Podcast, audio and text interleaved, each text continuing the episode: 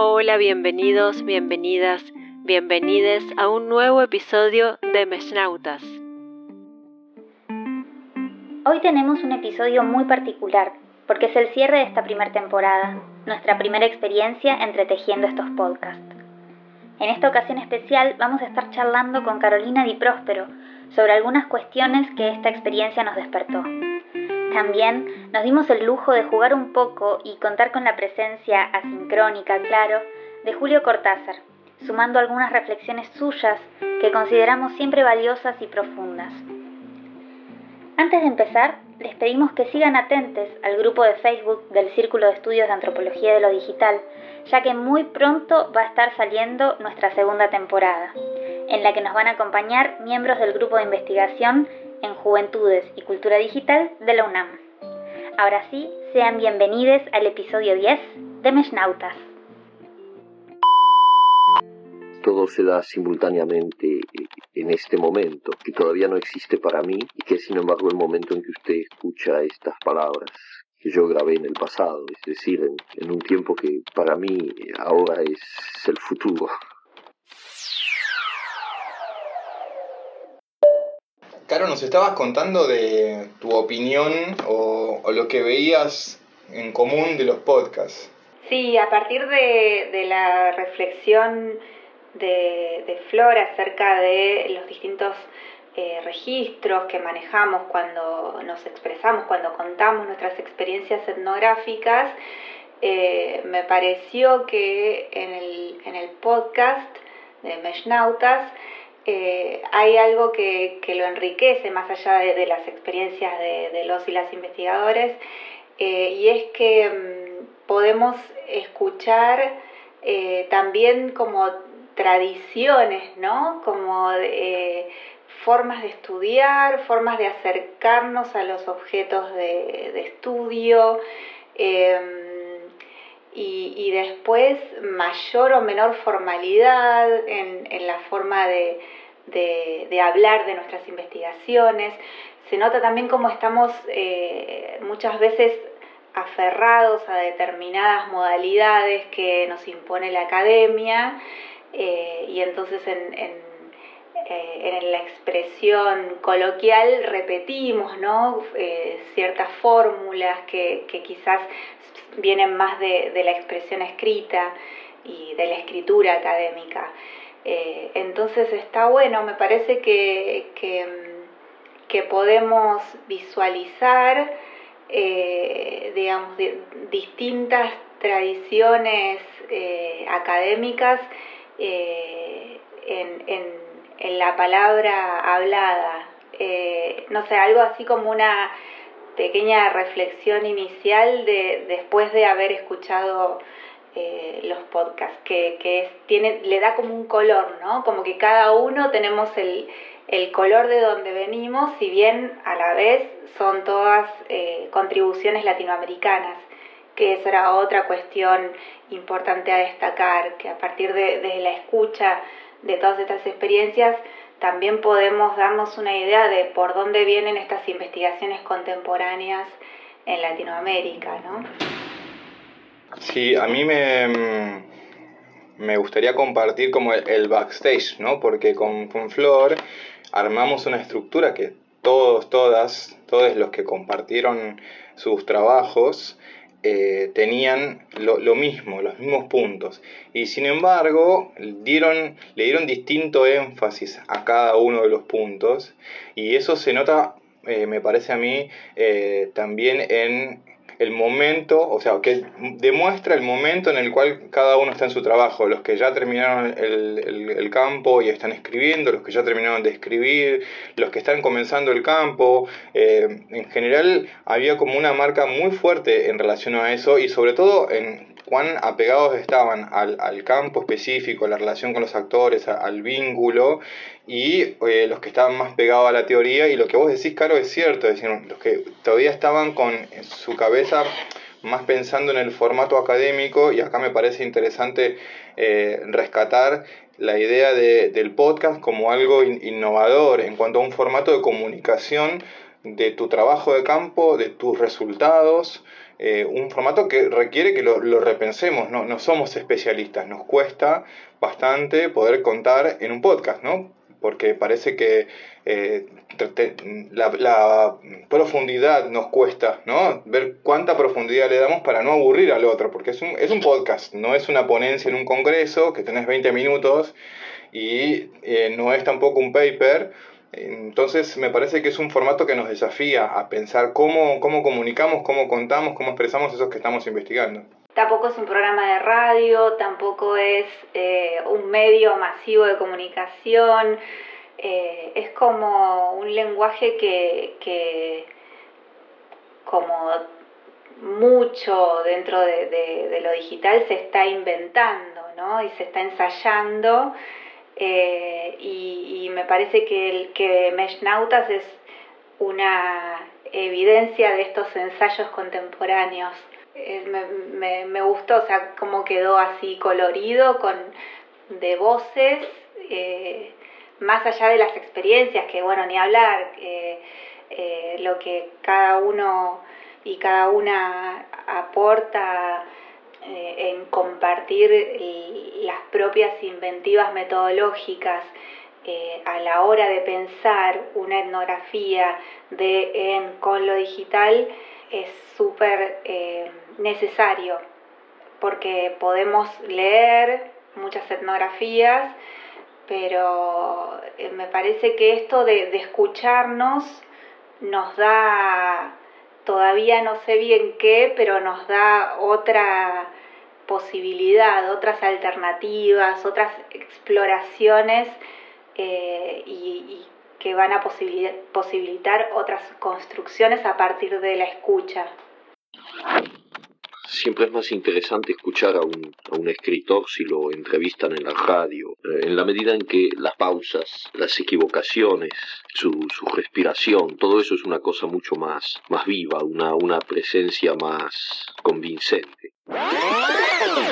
A mí me parecía muy interesante en esta estructura que nosotros les habíamos mandado. Una de las cuestiones era si podían mandar audios de campo, de entrevistas o de situaciones y, me parece que quedó, que, que, siempre fue conflictivo, cada quien lo resolvió como, como pudo, pero es interesante como mayoritariamente los audios de campo que se tienen son en situaciones de entrevistas, y uno piensa generalmente más en imágenes que en sonidos, y los sonidos también forman parte del campo. Y me parece que otra de las cuestiones que deja un poco de manifiesta la idea de un podcast, que es un formato distinto, es también eso, la relevancia de otro aspecto de lo social que muchas veces como investigadores dejamos sin registrar, ¿no? Me parece también interesante eso. Sí, y ahora que decís eso, Flor, me eh, acuerdo de uno de los eh, podcasts, el de Final Fantasy, que me pareció, capaz es algo que flasheé yo, pero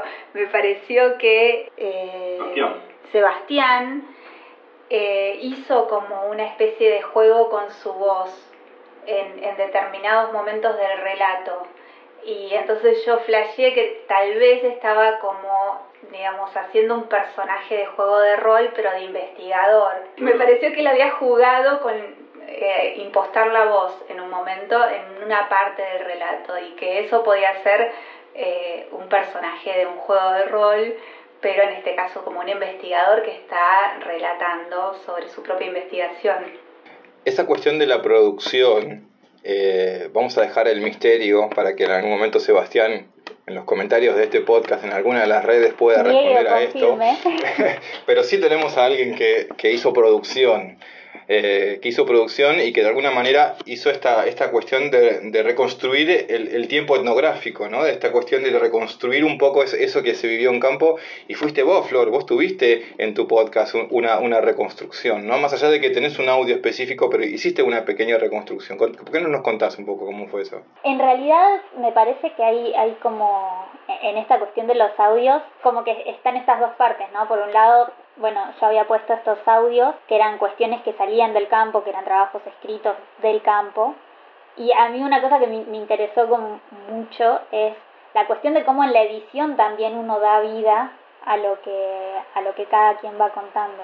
Entonces, yo para, para tratar de, dar un poco de, de color y de recomponer un poco ese campo, busqué que los audios no sean grabados por mí, si bien no eran necesariamente eh, personas de mi campo, sí son personas que están vinculadas con esas cuestiones. Y, después hubo una edición sobre esos audios eh, para que parezcan, no sé, parte salidos de la computadora, digamos. Y eso también es interesante porque, porque devuelve a, la edición, digo, en un trabajo escrito serían los editores de un dossier o, o demás, pero también da un poder sobre, sobre lo producido, ¿no? La, posibilidad de editar, de editar el, el, sonido de fondo mientras la persona habla, que, que haya un sonido, que no haya, que haya música. Y eso también tiene un peso sobre la construcción. Me parece que está bueno poder como problematizar en, en mi caso fue estuve de los dos lados en mi en mi podcast yo mandé los audios pero hubo otros en los que edité y me parece que es una, una cuestión interesante porque termina siendo un trabajo colectivo entre quien edita y quien produce el audio. Y además me parece que termina siendo un trabajo reflexivo también, ¿no? O sea, si vos te volvés a escuchar, eh, no sé, la semana que viene, tal vez en, este, en esta edición y, haber jugado con, con las formas de expresar tu campo, escuches algo que, que no habías escuchado antes, por más que sea tu propio trabajo, como que, digamos, puedas eh, reinterpretarte de algún modo. Sí, para mí tiene algo dialógico que lo escrito pierde. No sé si pierde, pero es mucho más difícil de conseguir. Ah, para mí eso es uno de los grandes valores del podcast. Y me parece que incluso en los, en los podcasts que fueron un poco más estructurados y más, más eh, formales, si se quiere, en, en todos hubo un momento, algún momento en el que eso se rompió y aparecieron eh, anécdotas de campo o cuestiones que quebraron la formalidad académica. Eso me parece súper interesante, como hizo. Sí, incluso los más, más, más estructurados, como, eh, bueno, o, más parecidos a la escritura académica, eh, como el de Betsa, Sí. Que ella en un momento cuando le preguntan sobre los errores, ahí me parece que se desestructura y chao, cuenta qué le pasó eh, y, surge otra voz de ella misma. Estaba pensando también en ese episodio y me parece exactamente lo mismo. Mesnautas Podcast. Yo creo que hay, hay algo que está bueno para, para remarcar, y ya lo dijimos al principio, pero que es esta idea de el formato final de la etnografía, ¿no? La etnografía como, como un texto tradicionalmente presentado, ¿no? que cuando vos lo pensás en tu planificación como un texto, vas a recuperar o tratar de traducir todo a texto. Las entrevistas, lo que ves, todo lo vas a traducir a texto. Ahora, si vos pensás en esta época, obviamente, eh, atravesada por lo digital, que también le podés poner un audio, porque el video ya tiene, otra, tiene una tradición, ¿no? Y, y incorpora ese video siempre un audio, pero solo pensar en el audio como un complemento te abre otro, otro mundo de posibilidades y te plantea unas dificultades que me parece que son súper interesantes a la hora de pensar etnografías sonoras, ¿no?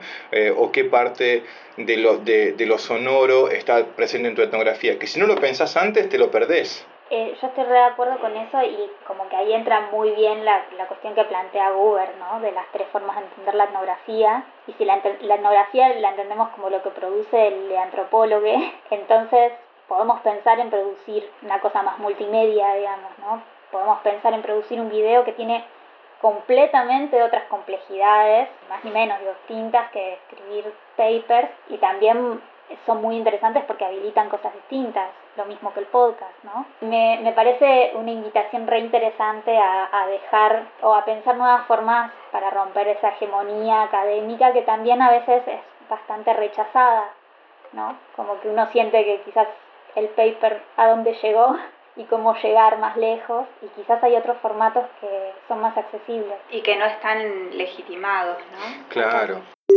Estás escuchando Meshnautas Podcast. Pensaba en esto que, que mencionabas de, de los antropólogos eh, con respecto a, a, a lo sensorial, ¿no? Como que estamos quizás por una cuestión disciplinar más atentos al, al, ambiente, al entorno en general, sean sonidos, gestos, eh, formas de, comunicar, de expresar, em, como que hay eh, o, se desea un entrenamiento en, ese sentido y, ese, esa, esa, disposición hacia el otro, la otra en el campo, eh, pero que muchas otras disciplinas no, estas prácticas no, están presentes o no son exigidas o no son eh, valoradas. Eh, entonces, eh, bueno, no sé, pensar en, eso también, en, la posibilidad de escucharnos y escucharla, hablar, escucharnos hablar de nuestras experiencias etnográficas y de que otras disciplinas se interesen por hacer etnografía o por conducir sus investigaciones a partir de la etnografía, eh, no sé, como que esto de, de, esta metodología o de, esta inventiva que, o de esta puerta que puede abrir el podcast y que como pasa con Meshnautas hay eh, investigadores no solo de, la antropología, sino de, ciencias políticas, sociología, etcétera, eh, bueno, que también se abra como esa puerta a, la experimentación con, con otros eh, soportes. y, el, audio es súper rico en, en, ese sentido que, que mencionaba Flor. Sí, yo, mira, me acordaba de dos cosas, ¿no? Tres en realidad. La primera es que, reflexionando y en el, episodio que yo grabé, eh, tenía un montón de audios para poner de mi campo y, no puse ninguno al final, ¿no? Como que me terminó venciendo esa tradición de la palabra y de yo contando y no poniendo audio, ¿sí? que sí lo hice por ahí en mi defensa de tesis, pero, pero no, no, no, lo, no lo puse. También por una cuestión de tiempo. El formato era, yo no, quería que fueran 40 minutos, 50 minutos, sino que quería quedar. Entonces no puse, pero por ahí ese es un error, debería haber puesto más audio. Después me acuerdo de esta semana vi un, un video en YouTube de un artista que estaba haciendo una performance, hablando de, sobre su performance, y él, la denominaba eh, eh, Ethnography y empezaba con un, con un video que él había filmado de lo que era la, la, el enfoque de, de, la psicodelia etnográfica. Eh, y me digo yo, bueno, eh, ¿cuántas veces no traemos a, a, el, el, campo y los sonidos del campo para que se escuchen simplemente? Digo, me acuerdo, de, y la tercera cosa es la defensa de tesis de Caro, que nos hizo escuchar a los live coders. Y, y los escuchamos y los vimos haciendo un poquitito, entonces también es como meternos, ¿no? Eh, digo que tal vez eh, Meshnautas en, en la próxima o las próximas temporadas debería tener más importancia o, más relevancia a ese tiempo de ponernos a escuchar el campo también. Este, me parece, ¿no? Digo, como esta una, una, aproximación casi retomando el particularismo etnográfico, ¿no? Que te relata lo que pasa en una marcha, te relata lo que pasa en, la cotidianeidad, bueno, también los sonidos, escuchar los sonidos de la cotidianeidad y, y parar un poquito con esta locura a veces de no ir al concepto todo el tiempo y no sé, se me ocurre algo así, ¿no? Como, como ponerle más énfasis, porque yo mismo lo reconozco, ¿no? No puse las voces del campo en, en, mi, en mi... Porque tenés ese tironeo de la academia, ¿no? Esa tensión de, de, lo que, bueno, nos, nos enmarca también. Seguí escuchando Meshnautas Podcast. Bueno, Caro, para ir cerrando, si nos tuvieras que compartir algunas impresiones generales o ideas o cosas que, que, que te quedaste pensando después de escuchar los podcasts, ¿qué, qué nos podrías decir? Primero que mm, me parece como un insumo fundamental para los etnógrafes, eh, sea cual sea la disciplina desde la cual trabajen. Eh, cuando los escuchaba, eh, como que en algún momento tenía la, digamos, la idea o, me venía a la cabeza el pensar qué bueno hubiera sido tener meshnautas cuando empecé a hacer el trabajo de campo. Porque, bueno, cuando uno encara eh, una investigación hay muchas ansiedades metodológicas, muchas preguntas eh, que tienen o no que ver con nuestras preguntas de investigación.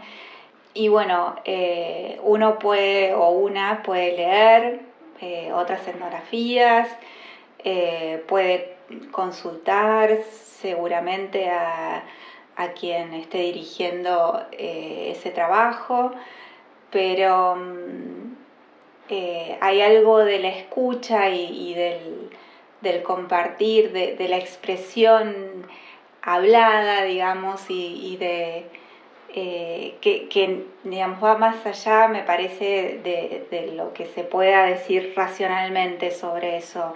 Eh, y es una sensación que yo soy como muy eh, radial. La radio es un, medio de comunicación que me acompaña todo el día y es eso, es como esa sensación de, acompañamiento eh, que, me parece que tiene lo, el audio en, distintos formatos. y bueno, me parece cada uno de los podcasts que fui escuchando eh, tenían ese, ese eje común de, acompañar a partir de la experiencia, eh, sin proponérselo tal vez o, o sí. Eh, esto hay que preguntártelo a vos, Daniel, pero me parece que, es algo que, es, que está logrado y, es una de las cuestiones importantes ¿no? de compartir experiencias. Y también agrego que tampoco podría racionalizarlo y tiene que ver con esto de, cómo me pasa con la radio, esa sensación, ¿no? Eh, que es en este caso un medio digital. Y, bueno, y esto que siempre, esta pregunta que o este cuestionamiento a lo digital, este primer cuestionamiento que suele aparecer eh, de, la distancia corporal o de, no sé, no lo puedo tocar, entonces no sirve, no, no, no puedo abordar un objeto de estudio que no puedo tocar, o esta resistencia que muchas veces hay desde determinadas disciplinas a lo digital, bueno, me parece que justamente lo, digamos, esta cercanía que me parece que todos podemos reconocer en, el medio radial, como que, o, en la música, que es algo difícil de explicar, bueno, se, se puede dar tranquilamente en lo digital y esto es una prueba. Usted y yo somos, somos este encuentro desde tiempos y espacios distintos, una anulación de esos tiempos y esos espacios, y, eso es siempre la, palabra y la, poesía. Este fue otro episodio de Meshnautas. Le agradecemos a Caro por acompañarnos en este episodio lleno de reflexiones. También a todos los que participaron en la producción, prestándonos sus voces, abriéndonos sus campos y compartiendo experiencias. Les agradecemos a todos ustedes por navegar junto con nosotros por estos primeros programas y les recordamos que muy pronto volvemos con nuestra segunda temporada. Hasta el próximo encuentro, queridas mesnautas. Hacen mesnautas Daniel Daza Prado y Florencia Adorno. La locución la hace Lucila Fioravanti. Este podcast cuenta con el apoyo del Observatorio Interuniversitario de Sociedad, Tecnología y Educación OISTE y el Centro de Estudios Socioterritoriales de Identidades y de Ambiente, CESIA, de la Universidad Nacional de San Martín, Argentina.